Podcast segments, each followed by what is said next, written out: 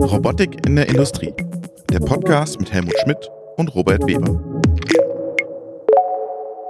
Hallo, liebe Zuhörerinnen und Zuhörer. Willkommen zu einer neuen Folge unseres Podcasts Robotik in der Industrie. Und ihr wisst, unser Partner des Robotik-Podcastes ist Keber Industrial Automation mit ihrer Robotiklösung Keymotion. Und das Besondere an dieser Robotiklösung ist, sie hat stets die richtige Performance. Wir sagen Dankeschön und jetzt geht's los. Hallo, liebe Zuhörerinnen und Zuhörer, willkommen zu einer neuen Folge unseres Robotik in der Industrie Podcast. Mein Name ist Robert Weber und in München zugeschaltet sitzt Helmut Schmidt. Grüß euch. Hallo Helmut. Wir starten wieder in einen aktuellen Teil, bevor wir dann zum Danny in den Hauptteil schalten. Hast du heute mitbekommen, lass mich mal anfangen, dass Amazon unendlich viele Datasets veröffentlicht hat für Pick-and-Place-Aufgaben. 190.000 Objekte stellen sie Open Source zur Verfügung. Wahnsinn. Ah, interessant. Nee, das ist an mir tatsächlich vorüber, vorübergegangen. Das zeigt aber, dass Open Source äh, da tatsächlich nochmal einen richtigen Schwung bekommt. Nee, sehr, sehr spannend. Nee, habe ich noch nicht mitgekriegt. Cool. Ich zitiere mal kurz aus der Mitteilung. The images in the dataset fall into three different categories. The pick image is a top-down image of a bin filled with items prior to robotic handling. Second, transfer images that captured from multiple viewpoints as the robot transfers an item to the tray. And the third one is the place image is a top-down image of the tray in which the selected item is placed. Also das scheint für unsere ganzen Pick-and-Place-Kollegen sicher ein Riesenschatz zu sein, den Amazon da veröffentlicht. Sehr interessant, vor allem das ist ja das Thema, an dem Google und Intrinsic äh, gestartet haben, vor vielen Jahren schon äh, mit dem Thema Binpicking und äh, Roboter lernen Roboter und äh, dass sie das jetzt in der Art und Weise zur Verfügung stellen, äh, das ist natürlich sehr spannend. Vielleicht noch ganz ein ganz kurzer Spoiler hinter den Kulissen sozusagen. Unsere Folge Easy Peasy Binpicking ist die erfolgreichste Folge ever bisher im Robotik Podcast. Ja, tatsächlich. Da, ja, da haben wir glaube ich echt einen Nerv getroffen mit der Folge. Jeder versucht sich natürlich in dem Thema. Es hört sich super einfach an, äh, aber es ist es dann final doch wieder nicht. Es ist ein bisschen mehr wie nur Kameraerkennung und ein bisschen von A nach B fahren. Aber es ist natürlich eine der häufigsten Anwendungen und umso interessanter wird mit Sicherheit auch die Veröffentlichungen hier von Amazon. Du hast noch was heute geteilt und zwar Sharework. Das äh, hat mich interessiert, was du da hattest. Genau, also ich habe es geteilt. Das ist ja eine Forschungsgruppe heute aus dem Fraunhofer IWU. Die sind ja da immer recht interessant unterwegs und insbesondere für Cobots ist ja die Geschwindigkeit immer die größte Herausforderung oder Limitierung, sprich, ah, Cobots sind langsam und so weiter. Und die arbeiten jetzt über entsprechende Bild- und Kameraerkennung, um tatsächlich die Geschwindigkeit konstant hochzuhalten. Sie müssen zwar, auch wenn man sich nähert, etwas runterfahren, kriegen eine Erhöhung, allerdings auf einer Produktivität von bis zu 25 Prozent hin. Und das ist natürlich äh, gerade für die Cobots-Anwendungen außer Zaun eine, eine, super interessante Thematik. Ich hoffe nur, dass, äh, was so oft bei Forschungsprojekten der Fall ist, dass es tatsächlich auch in der Industrie, in der Anwendung nachher Fuß fasst, dass es umsetzbar, praktikabel und finanzierbar ist. Denn es tatsächlich so, Geschwindigkeit ist key in diesen Anwendungen. Und das könnte natürlich ordentlich helfen. Und da müssen wir noch ganz kurz über Kawasaki und Neurer sprechen. Was sagst du dazu? Jetzt bin ich erstmal Sprache, ich bin erst erstmal tatsächlich sprachlos. Äh, es ist, ich, ich finde einen sehr interessanten Ansatzpunkt, wie ein renommierter japanischer Roboterhersteller, der in dem Segment heute nicht zu Hause ist, könnte ja auch ein Epson oder andere sein, die dort auch nicht zu Hause sind, ihr Produktportfolio erweitern für Cobots. Wie das dann in der Konstellation mit Neurer ist, wo auch ich noch nicht so 100% durchschaue, was wirklich drin steckt, wird spannend bleiben. Absolut, vielleicht ganz interessant. Ich habe, bevor ich, ich war jetzt eine Woche im Urlaub, habe ich mit äh, Dosan ein Vorgespräch zu unserem Podcast gehabt und die haben so eine kleine Produktshow dann auch gemacht. Das sind die Kollegen in den USA, die da für uns zuständig sind. Und die sind ja auch im Cobot-Markt schon richtig äh, fest drin, Dosan. Und das wird, glaube ich, eine richtig interessante Folge, weil die fahren ja etwas anderen Approach. Also da könnt ihr euch schon drauf freuen, auf die Folge mit Dosan, die wir irgendwann in den nächsten zwei, drei Wochen aufnehmen und dann auch ausstrahlen. Da müsst ihr aber noch ein bisschen im Dictionary nachschauen, weil das machen wir nämlich in Englisch. Ne, Helmut? Genau, machen wir in Englisch, wird spannend bleiben. Äh, wir hatten ja mit einer chinesischen Variante schon mal begonnen, müssen wir nochmal schauen, äh, ob wir vielleicht dann eher nach zu den, zu den, zu den Amerikanern rüberschauen, um da nochmal die ein oder anderen englischsprachigen Themen haben. Aber es wird spannend äh, und die Robotikwelt kann ja Englisch ohne Probleme, von daher glaube ich, wird es gar kein, wird es gar kein Challenge werden. Na, das glaube ich auch nicht. Ähm, wir haben heute und einen Gast eingeladen, nämlich den Danny. Der war schon mal bei uns im Podcast.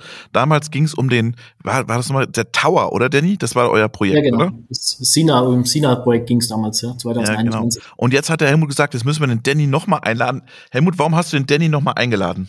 Genau, ich habe ihn eingeladen. Ich bin vor zwei Wochen zu seiner Öffnung vom Robot Experience äh, Center gewesen, habe mir das angeschaut, hm, habe dann ein, zwei äh, Takte mit dem Danny gesprochen und dabei kam unter anderem, was das vorantreibt, wird der Danny nachher mehr sagen, aber was mich gereizt hat, ist, wie schaut der Integrator der Zukunft oder der digitale Integrator der Zukunft aus? Äh, und ein ersten Einblick war eben in diesem Experience Center, das zur Eröffnung zwei Wochen, vor zwei Wochen war. Äh, und ich war so begeistert, dass ich gesagt, das ist so cool, das ist so interessant, dass wir hier mal eine Folge machen sollten. Zum einen, wo der Weg ist, wo er sich heute sieht, wo sich es morgen hin entwickelt. Und der Integrator ist einfach der Bottleneck der Zukunft, wenn wir Richtung äh, Do-it-yourself gehen. Und dann habe ich gesagt, da glaube ich, super spannend.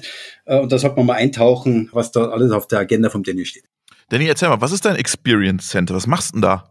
Einfach nur Roboter ausstellen oder was läuft da? Ähm, einfach nur Roboter ausstellen, ja, im Prinzip schon. Wir sind natürlich als äh, Universal Robot Systemintegrator seit vier Jahren sehr erfolgreich unterwegs und haben ja eine klare Journey, eine klare Vision bei uns von Anfang an. Also wir haben ja das ganze Thema äh, Ecosphere mit einer klaren Vision aufgebaut, ähm, das Thema skalierbare Robotikintegration. Dafür haben wir einen Robotikbaukasten entwickelt, der uns in den letzten vier Jahren in verschiedenen Sondermaschinenbauprojekten immer erweitert wurde, der, der Baukasten an verschiedenen Anforderungen von CNC-Beladen, äh, Kleben, Schleifen äh, und ähnlichen Prozessen. Und ähm, was wir festgestellt haben in den, in den vier Jahren, dass der Markt förmlich danach schreit, eine gewisse Standardisierung äh, zu bekommen. Das heißt, ähm, standardisierte B- und Entladung von CNC-Maschinen oder standardisiertes äh, Intralogistikkonzepte, alles rund um die, um die Robotikintegration. Und wir haben ganz gut eigentlich mit allen Größen äh, zu tun, auch in allen verschiedenen Branchen, von kleinen KMU mit äh, unter 20 Mitarbeitern bis hoch zu äh, mehreren tausend global agierenden Konzernen und haben immer mehr ja dieses Thema flexible, aber doch standardisierte Lösungen gehört. Ja. Und haben auch tatsächlich, äh, wie, wie unsere erste UR Plus Solution zum Beispiel auch ist, dieses Eco Press Tending, wo wir Pressensysteme von der Firma Schmidt B und entladen, hatten wir in mehreren ja, Sondermaschinenbauprojekten und haben bemerkt, Mensch, ähm, irgendwo gibt es dann immer einen gemeinsamen Nenner. Wir müssen hier auf einer gewissen Ebene einen Standard setzen, aber trotzdem noch die Flexibilität anbieten, damit wir anpassbar sind auf die Kundenwünsche oder auf die Kundenanforderungen oder auf die Bauteilanforderungen. Und das Experience Center ist für uns jetzt eigentlich ein, ein nächster Meilenstein. Wir haben äh, vor vier Jahren, wie gesagt, gestartet, haben über 80 Roboter jetzt in, ins Feld gebracht, also verschiedene, in verschiedenen Branchen. Und das Experience Center ist für uns jetzt ein nächster Meilenstein, um eben solche flexiblen Lösungen, standardisierten Lösungen zu zeigen, die untermalt werden von unserem Baukastenprinzip. Also das heißt, wir haben immer irgendwo eine gleiche Ebene, gleiche mechanische, gleiche elektrische Ebene, die wir verwenden für das ganze Thema. Und das haben wir eben am 23., äh, wo der Helmut auch bei uns war, äh, schön präsentieren können. Äh, in der Eröffnung waren über 110 Teilnehmer hier mit verschiedenen Partnern auch dabei, die wir in unseren Baukasten nahtlos mit einfügen. Und ähm, ja, wir haben uns richtig gefreut, dass die Resonanz so toll war und gutes Feedback von, von den Endkunden in allen Größen bekommen. Und es scheint so ein bisschen der Nerv der Zeit zu sein. Aber Helmut, das ist ja jetzt keine Raketenwissenschaft, ein Baukastensystem aufzusetzen. Es ist keine Raketenwissenschaft, aber die meisten scheitern daran oder können es nicht oder bekommen es nicht umgesetzt. Ähm, jetzt hat der Danny gesagt, das ist schon eine stolze, eine, eine, stolze Zahl, innerhalb von vier Jahren 80 Roboter in Einsatz gebracht. Aber wenn man, wenn man sich das jetzt mal äh, hochskaliert, sind es pro Jahr 20 oder pro Monat eineinhalb. Damit kannst du natürlich die Welt noch nicht revolutionieren, beziehungsweise fast mit jedem Integrator, mit dem wir reden, heißt ja, jede Integration ist für mich eigentlich eine Prototypen Fertigung. Und jetzt ist ja der Ansatz neben der, neben der Plattform, und das wäre meine, meine Frage an den Danny, es gibt ja auch Plattformanbieter, sprich die eine digitale äh, Plattform an, anbieten, sei es ein Coverworks oder Paderborn Unchained. Unchained, der Unchained, der Laden zum, zum Beispiel. Und da wäre meine Frage an dich, Danny, wie siehst du dich mit, mit deiner Plattform kommend von als aus Integrator hardware-seitig gegenüber Leuten, die dann sagen, okay, wir bieten eine äh, eine digitale Plattform auf hinsichtlich Weg digitaler Integrator, denn du willst ja wahrscheinlich morgen von den 20 vielleicht 40 oder 50 machen und da wird die Frage sein, wie kriegst du das da noch hin? Und das ist, glaube ich, eben der Weg zum, zum digitalen Integrator. Deswegen meine Frage, wie siehst du andere Plattformen, die das versuchen über Konfektionierung gegenüber einem, der, äh, wie du, komplette Baukasten oder Module anbietet? Also dazu kann ich sagen, aus der Erfahrung nicht nur der letzten vier Jahre, sondern generell meiner, meiner Berufserfahrung die letzten 23 Jahre, kann ich sagen, Maschinenbau ist immer Vertrauensgeschichte. Also du hast immer eine Vertrauensthematik, die du aufbringen musst. Und die ist aus meiner Sicht heute noch nicht digital rüberzubringen, zumindest nicht komplett digital rüberzubringen. Wir sind auch jetzt dabei und bei der Eröffnung haben wir es auch gezeigt. Wir bauen zusätzlich als äh, zusätzlichen Sales-Kanal oder Absatzkanal oder auch Informationsquelle eine digitale Plattform auf, die ecosphere-solutions.de, auf der wir verschiedene Projekte zeigen, verschiedene Case Studies zeigen, aber dann immer runterbrechen äh, für den Do-it-yourself, äh, sagen wir, Eigenintegrator oder Endkunde, ähm, um ihn zu zeigen und zu unterstützen, hey, was, auf was musst du denn alles achten? Weil es ist eben nicht nur Hardware, sondern es ist auch Software, es ist äh, CE-Zertifizierung, äh, die ganzen Dokumentationsgeschichten. Das alles gehört ja zu einer Maschine dazu. Und was unsere Vision des digitalen Integrators ist, wo wir uns definitiv hinentwickeln, ist, wir wollen beide Welten anbieten. Wir wollen einmal die digitale Welt anbieten und wir wollen einmal die Hardware-Welt, also die physikalische Welt anbieten, indem wir hier im Experience Center eben genau diese Lösungen, die wir digital zeigen und wo wir vielleicht schon mal, ja, ich sag mal, guten Hunger drauf machen auf die Applikationen, hier auch wirklich erlebbar sind. Also nicht nur eine Art Messe, wo man, ja, ich sag mal, einen Roboter in, äh, sehen kann, wie er, wie er ein Schleifmodul vorne dran hat, sondern wirklich in einer Applikation spezifiziert auf irgendwelche Bauteile, die wir hier als, als Demo-Teile mit dabei haben, um eben hier zu zeigen, Schau mal, so sieht das aus, wenn du eine CNC-Maschine belädst, so sieht das aus, wenn du irgendwelche äh, Kunststoffteile abschleifen möchtest, so sieht das in Applikationen aus. Und übrigens, das sind die ganzen Bauteile, einmal in Hardware, aber auch die Puzzlestücke im Bereich Software, Integration, Safety äh, wird hier alles mit, mit gezeigt. Und dafür haben wir im Experience Center eben drei Säulen. Das ist einmal die UR Plus Solutions, also fertige Lösungen, zertifizierbare, C-zertifizierbare Lösungen zu zeigen. Als zweites wollen wir Advanced Robotic Training Center sein. Das heißt, wir wollen anknüpfen an die bereits bestehenden äh, Trainings von UR und möchten hier einen Schritt weitergehen und dem Endkunde zeigen, du kennst dich jetzt mit dem Roboter aus, aber jetzt zeigen wir dir noch, wie du so einen Roboter auch integrieren kannst, sicher integrieren kannst in deine Anlage. Und als dritte Säule soll das Ganze dienen als Makerspace für Jungunternehmer ähm, oder für jemanden, der neue Ideen hat im Bereich äh, vielleicht Service-Robotik oder Barista-Robotik irgendwo da in diese Richtung, zu sagen, hey, hier ist Equipment verfügbar, du kannst dich hier mal bei uns ein paar Tage einmieten, kannst mal Dinge testen. Also diese, diese drei Säulen, das ist das, das Hardware-Experience. Ähm, jetzt musst du noch mal ganz kurz erklären. Du hast ja diese Standardbaukästen. Wie viele Standardbaukästen zeigst du dann? Ähm, wir hatten an der Eröffnung 18 äh, verschiedene Roboter im Einsatz, also 18 verschiedene Applikationen im Einsatz. Permanent äh, werden so circa sechs Applikationen hier zu sehen sein, von Schleifen über Kleben, äh, über äh, AI-Kameradetektion, äh, Griff in die Kiste, bis hin zu die, unserer Eco-Breast-Handing-Solution, wo wir eben mit der Firma Schmidt zusammen auch die Lösung zeigen. Und hier bis in dieses Thema hybrides Arbeitsplatz äh, oder hybride Arbeitsplatzgestaltung äh, zeigen, dass man mit einer Roboterzelle zum Beispiel eine Presse beladen kann, aber genauso gut eine Abkannbank beladen kann. Das haben wir hier nebeneinander stehen. Und du brauchst diese Standard Komponenten, um dein Geschäftsmodell als Integrator auch skalieren zu können. Weil der Helmut hat ja gesagt, es ist immer Prototyp bei vielen Integratoren und du versuchst jetzt mit diesen Standardkomponenten sozusagen das zu skalieren oder wie verstehe ich das? Muss ich das verstehen? Absolut. Also ich sage mal, traditioneller Maschinenbau beginnt oft äh, am weißen Blatt Papier, wenn eine Anfrage kommt. Und bei uns beginnt eigentlich so gut wie keine Anfrage mehr am weißen Blatt Papier, sondern Wir haben jedes einzelne Teil, das wir in den letzten vier Jahren irgendwo gefertigt haben oder irgendwo entwickelt haben oder auch jedes Zukaufteil äh, komplett digitalisiert. Das heißt, wir sind komplett verknüpft von, ähm, ich sage mal, unserer SolidWorks Datenbank im Hintergrund mit 3D Experience bis hin über unser ERP äh, zum, zum Shop-System. Das heißt, wir zeigen in diesem Shop-System auch nachher nur oder auf unserem Marktplatz nachher nur Bauteile, die wir auch selber in Integrationen verwenden. Und das schließt ein bisschen so den Kreis zu dem Thema Vertrauen. Das heißt, wir verkaufen hier nichts, wo wir nicht selber schon irgendwann mal eingesetzt haben.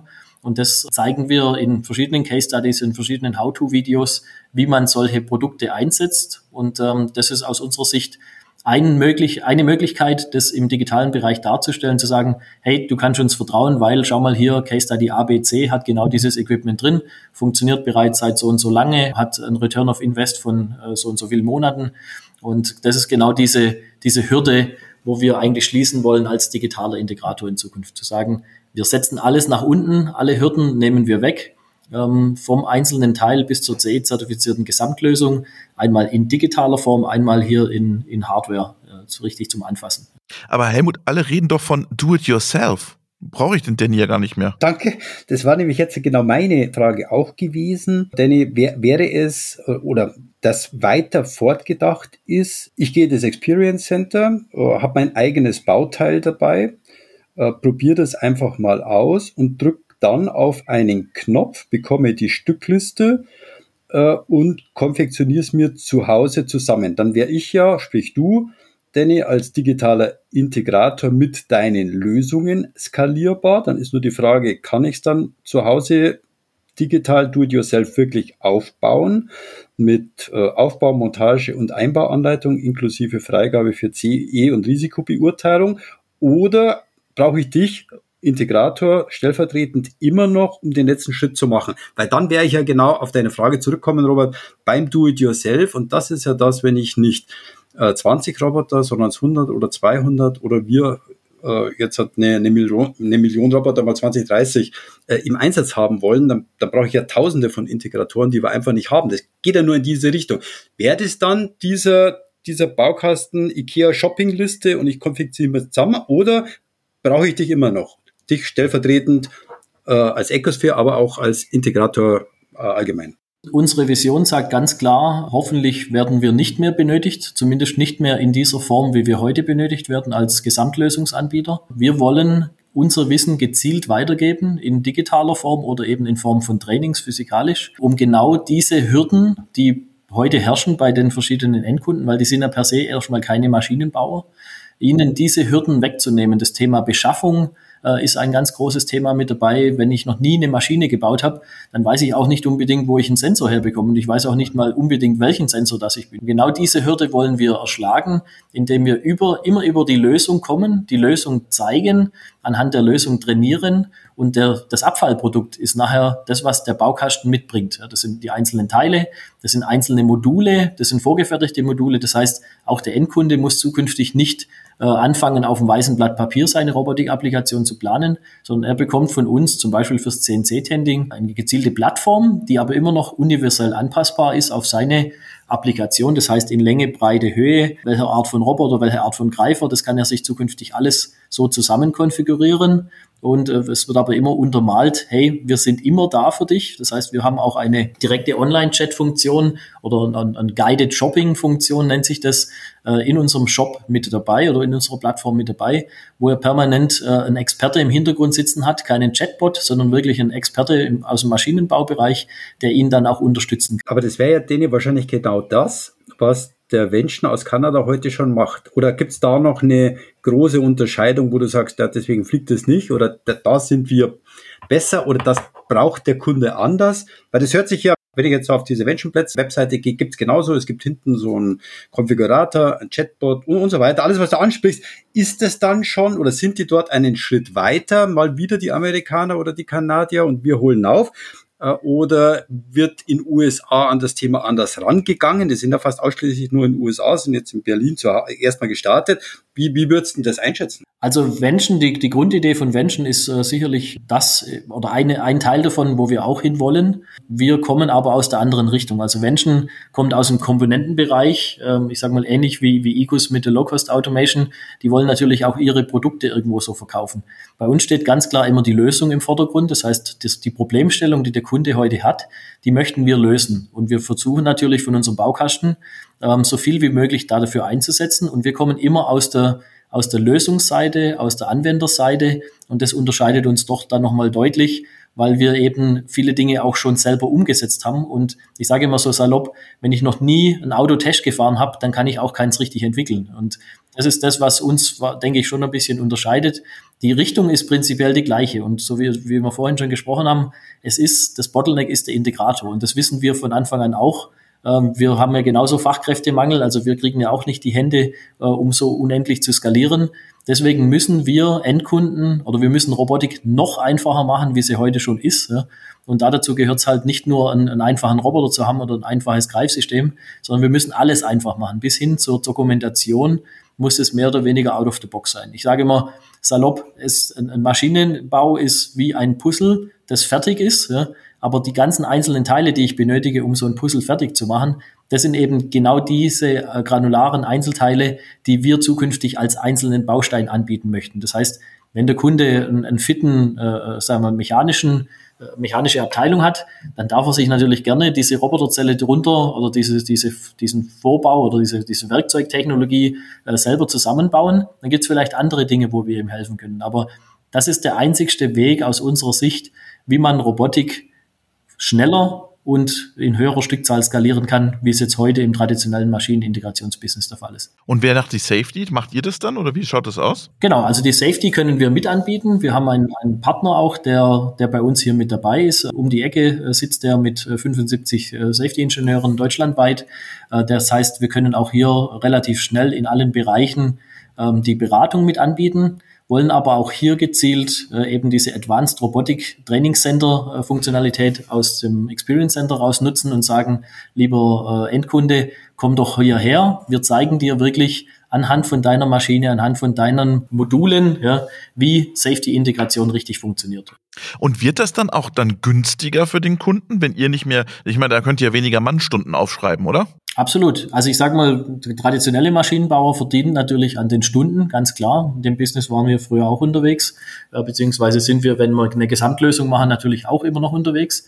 Aber natürlich ist das Ziel, sagen wir von den Kosten her, äh, dem Kunde entgegenzukommen, weil er eben die Applikation an sich ähm, sich da selber drum kümmern kann ja, und da selber mit verantwortlich ist. Weil es ist doch oft so der Fall, der Kunde weiß doch, wie sein Prozess funktioniert am allerbesten ja, und nicht der Integrator, der zum ersten Mal, ich sage jetzt mal, eine Spiegelkappe oder irgendein besonderes Bauteil von einem Fahrzeug äh, gesehen hat. Der Endkunde ja, hantiert mit den Teilen jeden Tag. Ja. Deswegen, wir versuchen den Framework zu bilden äh, in allen Facetten, bis auf die Applikation an sich. Da helfen wir ihm, wenn er es benötigt. Äh, wir haben da schon ganz tolle Beispiele mit Endkunden, wo wir das genauso gemacht haben. Und ähm, er kann sich dann auch selber weiterentwickeln, ja. Also kann die Zelle weiterentwickeln. Und das ist ja natürlich das nochmal interessantere, dass äh, zukünftig der Endkunde mehr und mehr Flexibilität mit so einer Anlage bekommt und nicht nur starr äh, ein Format oder ein Produkt äh, produzieren kann, sondern er hat einen Arbeiter der Zukunft und das ist halt ein Roboterarm, der in einer bestimmten Zelle ist und den kann er sich natürlich auch anpassen, wenn er das Wissen äh, ich sag mal, in gefilterter Form bekommt, so dass es ausreicht für seine Integration.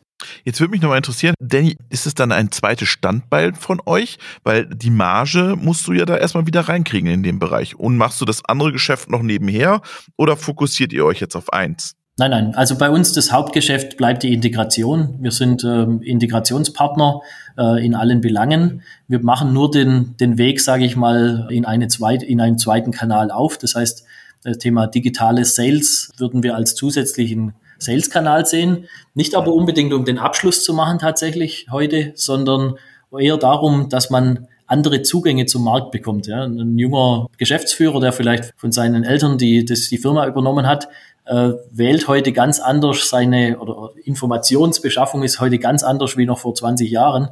Der schaut erstmal im Internet, was gibt's da alles. Ja. Und da wollen wir natürlich äh, mit, der, mit der digitalen Experience-Plattform äh, dastehen und sagen, hey, schau mal, wir haben das bei verschiedenen Kunden umgesetzt in verschiedenen Branchen. Äh, hier siehst du das alles digital und wenn du es in echt sehen möchtest, dann kommst du hier vorbei. Das ist eben das Thema Vertrauen, das ich immer ganz nach vorne stelle. Das geht nur mit Vertrauen. Ein Equipment für 30, 40, 50.000 Euro im Internet zu kaufen, dafür gehört schon eine, eine ganz schöne Portion Mut dazu, dass man sowas tut. Wenn man mal einen zweiten und einen dritten Roboter äh, sich anschafft, ich glaube, dann kann so ein Markt äh, sehr gut funktionieren. Aber bis dahin dauert es noch eine Weile, weil wir immer noch sehr viele haben, die noch nie einen Roboter gesehen haben. Aber wenn ich das, Danny, vielleicht dann weiterdenke, dann liegt ja das digitale Geschäftsmodell nicht und nicht zwangsläufig in und um Fichtenau, dann sitze ich heute in Rom, morgen in Barcelona, übermorgen in Göteborg. Also sprich, ich habe natürlich, ich öffne natürlich dem internationalen, vielleicht dem deutschsprachigen oder zumindest dem europäischen Markt damit Tür und Tor. Damit geht es ja auch um die Skalierung. Ist es etwas, wo du sagst, äh, vielleicht nicht heute, aber morgen, ja, ganz genau, das haben wir im Hinterkopf, um auch weiter international zu skalieren? Oder sagst du, nee, der Markt in Deutschland oder im deutschsprachigen Raum ist so groß, weil in Betriebnahme vor Ort müsstest du ja womöglich dann in Landessprache oder in den Regionen machen. Ist, ist das schon der übernächste Schritt oder ist das schon zu weit gedacht? Und noch eine Frage. Öffnest du dich auch mit deinem Markt für andere Roboter? Ähm, fangen wir mal bei der ersten Frage vom Helmut an. Das ist tatsächlich, also diese Welt-Internet, sage ich mal, die ist ja sehr, sehr groß und die kennt keine Grenzen, ganz klar. Logischerweise, durch das, dass wir auch ein, noch ein junges Unternehmen sind, werden wir zuerst im, im deutschsprachigen Bereich bleiben, weil da eben die Barriere äh, nicht so hoch ist. Wir müssen den Content nicht in allen Sprachen übersetzen und so weiter. Das ist völlig klar. Aber ja, langfristig denken wir natürlich darüber nach, äh, wie kann so eine Skalierung auch vielleicht europaweit oder vielleicht sogar weltweit aussehen. Ja. Dazu braucht es natürlich gute Partner, da braucht es eine, eine, nochmal eine andere Infrastruktur. Äh, wir wollen den Ball langsamer rollen, wie vielleicht viele andere vorhaben. Wir möchten so Schritt für Schritt gehen, weil ich glaube, so diese Kristallkugel hat sowieso noch keiner in der Hand. Was ist so die beste Art der Integration in Zukunft? Für uns ist das wirklich als Vollblutintegrator ein zweiter Kanal, ein, ein parallel laufender Ast, denn wir sagen, den bespielen wir jetzt mit, weil die Informationen sowieso da sind. Warum sollen wir sie zurückhalten? Auch mit der Gefahr hin, dass natürlich dann Copycats kommen und äh, sagen, naja, das, was die machen, das können wir jetzt auch kopieren. Die haben ja ihre, ihre Blaupausen mehr oder weniger offengelegt. Das ist uns völlig bewusst. Aber ja, Tim, zu deiner Frage, Robert, ähm, plattformmäßig. Wir sind heute äh, hauptsächlich im Bereich Universal Robots äh, unterwegs, äh, tatsächlich. Ja. Wir haben auch hier viel Zusatzsoftware ähm, erstellt, damit wir so kostengünstig wie möglich diesen Baukasten auch anbieten können. Das heißt, wir haben zusätzliche HMI-Funktionalitäten, die auf Polyscope-Basis laufen, die wir äh, komplett in der Anlage eingebaut haben, ohne dass wir dafür zusätzliche Steuerungskomponenten als oberen Layer benötigen. Das heißt, bei uns liegt ganz klar dieser Lean-Maschinenbau im Fokus. Wir versuchen, die Applikationen so günstig als möglich zu machen, äh, so effizient wie möglich zu machen, damit der Kunde eben schnelle ROIs erreicht. Äh, und wir haben nicht wenige Projekte, die zwischen acht und neun Monate ein ROI haben im Jahr. Jetzt hast du aber meine Frage nicht beantwortet. Öffnest du dich anderen Roboterherstellern? Heute noch nicht. Ja. Okay.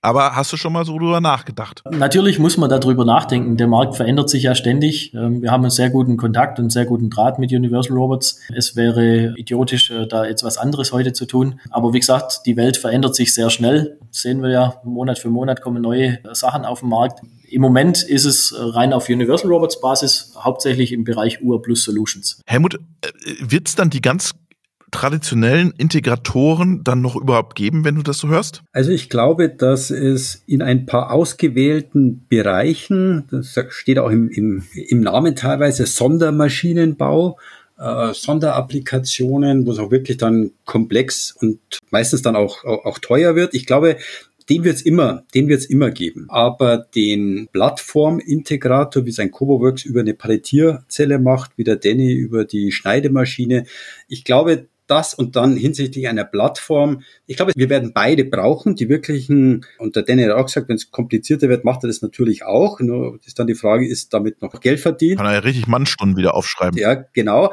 Ja, aber da, Mannstunden ja, aber das Problem am Integrator ist ja oft, dann wird er entweder nicht bezahlt oder es, viele, viele haben, ja, haben ja damit ein Problem, deswegen gehen sie ja davon weg, 500, 600, 700.000 Euro Projekte zu machen, weil du musst ja damit gewaltig in Vorleistung gehen. Und ich glaube, ja, den wird es immer noch geben, aber ich glaube, dort, wo die Post zukünftig abgeht, werden die Standardkomponenten äh, sein. Und das siehst du ja an einem Loch zum Beispiel, der eine Schweißzelle an, der Trumpf, der eine Schweißzelle anbietet. Also ich glaube eher, applikationsgetriebene Lösungen, die skalierbar sind, das wird die Zukunft sein. Aber den Integrator, den Sondermaschinenbauer an und für sich, äh, den braucht man genauso händeringend. Und das wird sich vielleicht ein bisschen verlagern. Danny, willst du was zu den 600.000 sagen?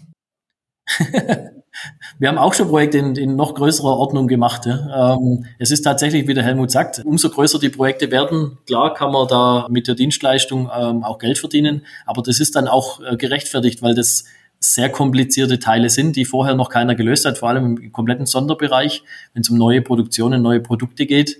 Äh, der Integrator, wie, er, wie es ihn heute gibt, den wird es immer geben. Also da bin ich mir ziemlich sicher, weil es gibt halt auch viele Endkunden, die wollen vielleicht diesen Do-it-yourself-Ansatz machen, aber auch da gibt's verschiedene Geschichten aus den letzten Jahren. Da steht halt dann der Roboter irgendwo im Keller rum, weil es doch keiner so richtig umgesetzt hat. Und ähm, ich glaube schon, dass es eine parallele Welt geben wird. Ja? Also es gibt, wie der Helmut sagt, äh, äh, applikationsbasierte äh, Standardisierung und damit Multiplizierung, ähm, was natürlich auch mit einem Preiskampf einhergeht dann am Ende des Tages, ganz klar. Ähm, sieht man im Bereich Palettierung zum Beispiel, da gibt es ja schon unglaublich viele Anbieter äh, von verschiedenen Systemen. Ähm, aber das Sondermaschinenbau wird immer noch da bleiben. Also es gibt, muss immer noch irgendjemand geben, ein Ingenieur, äh, der sich darüber Gedanken macht. Und das ist dann, wenn es um so ein, so ein Baukastenprojekt geht, muss er sich zumindest nicht mehr in dieser Stand, in dieser Basis die Gedanken machen, sondern nur noch in der Applikation. Und das ist eben das, was wir als Vorteil sehen. Was ich nicht verstehe, Danny und Helmut, warum haben das denn die Roboterhersteller nicht äh, auf dem Schirm gehabt, so eine Plattform hochzuziehen? Wenn doch jetzt der Danny sagt, naja, das ziehen wir jetzt eine Plattform hoch und da bieten wir die Standardkomponenten an, das hätten die doch auch alle selber machen können, Helmut. Ja, das ist eine gut, ist gute Frage. Ich glaube, das ist so ähnlich wie beim, wie, wie beim Cobot vor, vor 10 bis 15 Jahren. Alle Roboterhersteller hatten Industrieroboter und haben den Cobot belächelt. Äh, alle Roboterhersteller machen heute 1, 2, 3, 4 Millionen äh, Automotive-Projekte äh, und die sehen den sogenannten Kleinkram misst das Kleinzeug nicht. Also ich, ich glaube, wir haben ein ganz vergleichbares Szenario äh, wie beim Cobot gegenüber dem Industrieroboter. Heute Großanlagen. Es gibt, äh, gibt auch riesengroße Sondermaschinenbau, das weiß ich aus eigener Erfahrung wenn du mit dem mit einem 60, 70, 80.000 Euro Projekt gekommen bist, der hat es womöglich gemacht, wenn er Ebbe war, aber sobald ein Großauftrag reingekommen bist, bist du weg vom Fenster gewesen. Ich glaube, das ist einfach eine komplett andere Fokussierung und Zielsetzung zum jetzigen Zeitpunkt und ich glaube, der Markt ändert sich so schnell, da jetzt drauf zu springen und das ist ja der Vorteil der vielen Kleinen, äh, wie Danny und Konsorten, die sagen, das sind unsere Chance, da ist unsere Fähigkeit, da ist unsere Agilität. Das haben die großen Roboterhersteller nicht. Die sind zu un unflexibel. Ich glaube, es passiert dasselbe, wie es beim, beim, beim Cobot damals passiert ist. Es gibt noch was, äh, was ich dazufügen möchte. Es ist die eine Sache, ich sage mal, ein Produkt herzustellen wie einen Roboter. Die andere Sache ist aber, eine Integration zu machen. Das ist wird äh, komplett unterschätzt äh, von vielen, ähm, was es wirklich bedeutet, eine 24-7-Applikation dann nachher auch abzuliefern. Ja. Das ist, sieht im ersten Moment immer relativ easy aus. Da stellt man irgendwo einen Roboter hin, baut einen Greifer an und ist fertig. Wenn man aber halt mal genauer hinschaut, was da alles an Hirnschmalz drinsteckt, um einfach nur Teile zu zentrieren oder Teile von äh, aufzumagazinieren, das sind alles Dinge, die, die sind halt nicht standard, also nicht komplett standardisierbar. Ähm, und ich glaube, da ist es eine Firma, die Produkte herstellt, die sind fokussiert auf ihre Produkte und auf die, auf die Qualität der Produkte. Aber so ein, das ist ein anderes, das ist ein Manufacturing-Geschäft. Ja. Und äh, wir sind im Projektgeschäft. Das sind zwei verschiedene Welten, ähm, die da aufeinanderprallen. Da muss man komplett anders agieren. Hast du nicht das Gefühl, dass die manchmal sagen, sich so denken, oh, das hätten wir auch gern, dieses Geschäft? Jein, ja. Wie gesagt, es, es, man stellt sich einfacher vor, wie es am Ende des Tages ist. Ja. Dennis, zum Ende habe ich noch eine Frage, die mir während des ganzen Podcasts schon durch den Kopf gegangen ist. Wir reden ja immer über Skalierung und Einsatz und so weiter. Und eine große Frage ist, wenn du nicht 20, sondern 100 oder 200 Roboter draußen mal im Einsatz hast, du und deine Kollegen, wie sieht dann ein Servicekonzept aus und dann womöglich, wenn es sogar noch international ausgerollt ist. Und mich wundert es, dass da die wenigsten wirklich breitflächig aufgesetzt sind, die nur das Thema geben. Wie siehst du das? Wie gesagt, äh, was wir ja versuchen ist, so schlank wie möglich die Lösung zu bauen. Wir wollen den Mitarbeiter der Zukunft irgendwo nachbilden und möchten aber bei dem Projekt gleich den Endkunde so weit trainieren, dass er sich das Thema Service komplett selber erarbeiten oder selber mit uns zusammen trainiert oder von uns trainiert bekommt ja, und somit eigentlich keinen Service von uns mehr benötigt. Sei es denn, es ist irgendein Qualitätsthema oder ein, ein Hardware-Defekt, dann handeln wir das natürlich als, als dann auch zukünftig Händler und digitaler Integrator. Aber der Service an sich von der Applikation, der muss so weit trainiert werden, dass er sich selber helfen kann. Wir wollen ihm helfen, sich selber zu helfen. Also das heißt, der Anwender muss sich auch schlau machen, ist nicht so wie früher. Der Anwender muss sich unbedingt schlau machen und genau dafür stehen wir. Wir wollen unser Wissen, was wir heute haben, wollen wir transparent darstellen und wollen das dem Kunde weitergeben, weil sonst wird das ganze System nicht funktionieren. Ja. Im klassischen Maschinenbaugeschäft ähm, läuft es anders. Da, da wird äh, eben eine große Anlage gebaut, die sehr komplex ist. Die kann der Kunde unter Umständen gar nicht mehr warten. In dem Bereich, von was wir jetzt reden, eben der, der Arm der Zukunft, der Mitarbeiter der Zukunft, das muss so ähm, low complex sein, dass der Endkunde sich tatsächlich da selber weiterhelfen kann. Ja. Wir müssen solche Hilfsmittel bieten. Aber du brauchst natürlich daheim auch einen dafür, ne? Also musst du jemanden auch trainieren. Absolut, absolut, ja. Und, und die fehlen ja jetzt schon, die Leute, Helmut. Die Leute fehlen heute, aber wenn ich mir hinsichtlich einem digitalen Zwilling oder Predictive Maintenance oder selbstlernende Systeme anschaue, glaube ich, dass wir zukünftig ein super interessantes Geschäftsmodell äh, werden. Denn in der Regel, sowohl wie beim Automobil als auch beim Maschinenbau, wird das Geld im Service- und Ersatzteilgeschäft ähm, verdient. Ähm, das ist heute noch, noch überschaubar, aber ich glaube, dass zukünftig wir wahrscheinlich Spezial Anbieter haben, die vielleicht digitale Plattformen aufbauen, um zu sagen, was passiert denn in deiner Maschine? Und da gibt es ja schon die ein oder anderen Startups, um dort dann das zu monetarisieren. Ich glaube, das darf man nicht ganz vergessen, ist hochkomplex, aber äh, ich glaube, das ist ein Geschäftsmodell, wo heute noch bei vielen nicht wirklich im Fokus steht. Zusätzlich könnte ich noch dazu sagen, das ist eine Möglichkeit natürlich, sich darauf auf Flotten zu spezialisieren.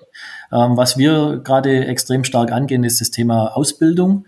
Und zwar nicht erst in Berufs- und Hochschule, sondern wirklich runter bis zur Realschule, Hauptschule, ähm, dass man zumindest mit dem Thema Robotik schon mal vertraut wird. Wir sind da mit dem Land Baden-Württemberg dran, ein Konzept auszuarbeiten, dass man Schulen, also dass man Robotik wirklich schon in die Schule runterbekommt. Ja, ich, ich kann immer nur meinen Neffe als Beispiel nehmen, der mich immer wieder samstags anruft und fragt, äh, Onkel, bist du im, im Büro? Ich würde gern mal wieder Roboter programmieren und der Junge ist elf Jahre alt. Ja.